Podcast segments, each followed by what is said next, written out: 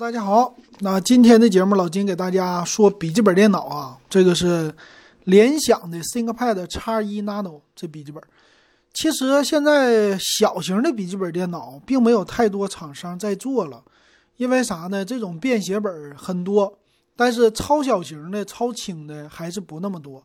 呃，包括苹果的 MacBook 已经也没有了。那联想呢还保留了，而且是 ThinkPad 品牌啊。其实 ThinkPad X 系列一直是他们家高端商务通用的系列，那这次又做了升级。我们来看看啊，又引用了很多新的这些技术。首先，第一个就是英特尔的 EVO 认证。那 EVO 认证最厉害的来自于哪里啊？就是它的计算能力，再加上它的显卡发挥比较强，并且用的是 DDR4 的内存啊，这个特别厉害。那这里呢，它这个笔记本电脑啊。超薄，十三点八七毫米，重量只有九百零七克。这个重量在现在来说很少很少了，能做到一公斤以内的本子实在太少了。那有的平板电脑都快一公斤了。那这是联想的 ThinkPad 这特色呀。屏幕，咱来先看外观啊。这个屏幕呢也非常的薄，并且呢非常传统，就是摄像头摆在上边。呃，ThinkPad 家有自己的一个实体的物理开关，可以把摄像头给挡住，嗯，就为你增强一个隐私性。那屏幕呢，它是两边超窄边，上下一个对称的屏，底下呢是一个键盘。那这个你就别奢求什么全尺寸级别的了，但是也很不错啊。但是屏幕呢，它是这样，有两个版本，一个是低色域，一个是高色域。低色域的是十六比九的屏幕。啊，用的是一零八零 P 的分辨率，高色域呢是十六比十的屏幕，二幺六零乘一三五零的分辨率，啊，也算是个接近于二 K 吧。所以这个呢，应该选择什么啊？选择的话啊，就是这个十六比十。说错了啊，刚才他说跟传统的十六比九的屏幕比，这十六比十更好，而且是高色域啊，是这个意思。那这个键盘呢，最有特色的就是他们家的小红点了。ThinkPad 的小红点就来自于这里。那虽然这个电脑这么小巧玲珑，但是呢，还是有触摸板，也有小红点的按键，再有一个指纹解锁。哎，这都是给你了，挺好的。那处理器方面呢，用的是最高配到了 i7 的处理器十代，并且是 EVO 认证。哇，这个你就拿它打游戏。一些简单的游戏啊，或者是跑起来吃鸡，跑一个低流量吧，不能说高帧率吧，也能玩，这就很厉害了。再有什么呀？说开盖人脸识别，然后人走自动锁屏，追踪眼球方位，检测身后他人目光，保护隐私啊，这个挺有意思啊，这很多商务人士比较喜欢的。它有一个处理器啊，叫 HPD 智慧眼感应器啊，通过这个功能，那什么人脸解锁呀，这些 Windows 本身就有的功能啊。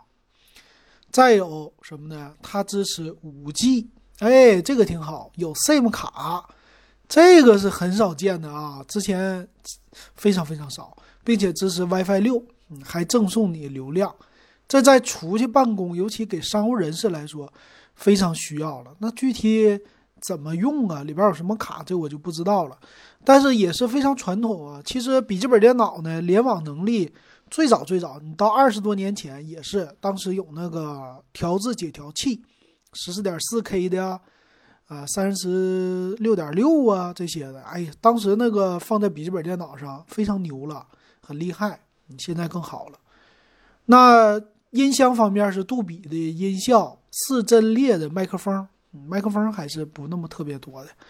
它也支持呢，叫按下 F 十开启会议，开启摄像头，按下 F 十一挂断啊，有这种物理的快捷键，嗯，这挺好啊，这给商务人士比较需要的，尤其是现在疫情期间啊。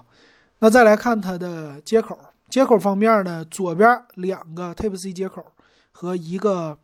呃，三点五毫米耳机接口，右边的话应该是一个传统 USB 吧。电池呢，四十八瓦时的电池，说最高续航到十三点六个小时，那也不小了。啊，这机身呢也很小巧啊，挺不错。它的键盘呢，说是叫 X 型的支架，并且是弧线的一个这按键。这弧线呢是说对你的手啊手指肚比较友好，嗯，这也是联想家的特色。他们家键盘底下都是弧线的。再有就是必须得配这个风扇了啊，风扇的话是叫英翼式的降噪的风扇。为什么要配风扇？因为 EVO 的它的处理器啊，能效方面或者散热呀，因为能力比较强啊，GPU 啊。显卡呀，啊，它的这个散热还是有一些要求的。还有什么？还带了一个红外摄像头啊，就是帮你支持人脸识别、黑阀的功能。黑阀是什么呢？摄像头、物理开关，还有指纹识别，嗯，都带了。另外还有什么呀？他说我们家经过了十二项严格测试，这个很少有笔记本电脑会这么说啊，说支持温度、湿度啊、高温、低温、海拔。灰尘啊，冷冻各样的测试，说这个 ThinkPad 很坚强，那就确实，ThinkPad 一直都是以这个为他们家特色的。好，剩下就是预装一些别的了。再有一个 X1 的高端的服务热线，挺好玩啊。行，那我们来看详细参数啊。详细参数它的版本很多呀，从九千七百九十九的版本开始到。一万多块钱的啊，九七九九的呢是十一代的 i 五啊，但是说错了啊，它用的十一代处理器啊，老金刚才说十代了。然后是二 K 屏，十六 G 内存，五百一十二 G 存储啊，WiFi 版，最贵的是五 G 版哈，五 G 版最贵的这版本是十一代的 i 七，十六 G 内存，一 T 的硬盘，二 K 屏加五 G 啊，用的价格一万五千九百九十九，其实也不算贵啊，我觉得不太贵。啊，跟以前的笔记本比起来挺便宜的了。看详细参数吧。嗯，处理器呢，十一代的 i 五或者是 i 七，那这个性能足够了。它的接口方面呢，就是两个 Type C 的接口，嗯，别的不多啊。一个三点五毫米耳机，啊，右边的没接口，嘿，这个接口真少。这是和苹果一样啊。屏幕是十三英寸二 K 屏，嗯，挺好的。内存呢，DDR 四四二六六兆赫，这个你不用。不用想了，绝对是够你用的啊！这个内存现在很少有笔记本能完全采用 DDR4 的，成本就在这儿了。十六个 G 内存足够用了。NVMe 的硬盘，五百一十二 G 一 T 的这种选择，说支持 WiFi 六，呃，蓝牙五点零，红外摄像头，按压键盘，四十八瓦时的电池和六十五瓦的充电器，重量九百零七克，非常轻了，挺好的。这个挺适合移动办公的需要，那谁买呀？你如果有移动办公的需求，而且特别喜欢小巧的笔记本电脑，那买这个非常的好。而且售价呢，我觉得跟它跟苹果是可以拼一下的。苹果的花一万块钱买的不算贵，那这一款呢，它有一个自己的历史的严格，并且商务人士啊，你要说顶配到一万五六买个笔记本电脑，真不算贵了。这个笔记本电脑其实出来的刚开始啊，给商务人士的时候，推到二十多年前，它可以换辆车，换一个小二手车了，或者一个小 QQ 了。那阵儿一个笔记本电脑卖两三万、三四万都是非常正常的。现在这个才一万多块钱，一个商务人士拿它那不算贵，出差呀、上飞机呀或者干嘛用啊，都挺好的，我觉得挺好的，而且这种薄。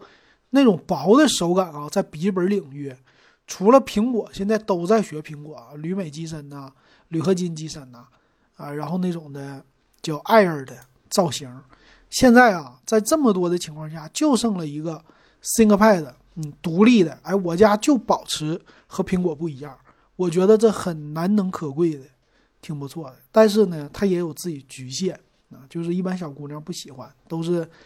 啊，男士比较喜欢商务的啊。行，那今天这个笔记本就给大家说到这儿。如果喜欢我节目，可以加我微信 w e b 幺五三，十块钱入咱们电子数码点评的群。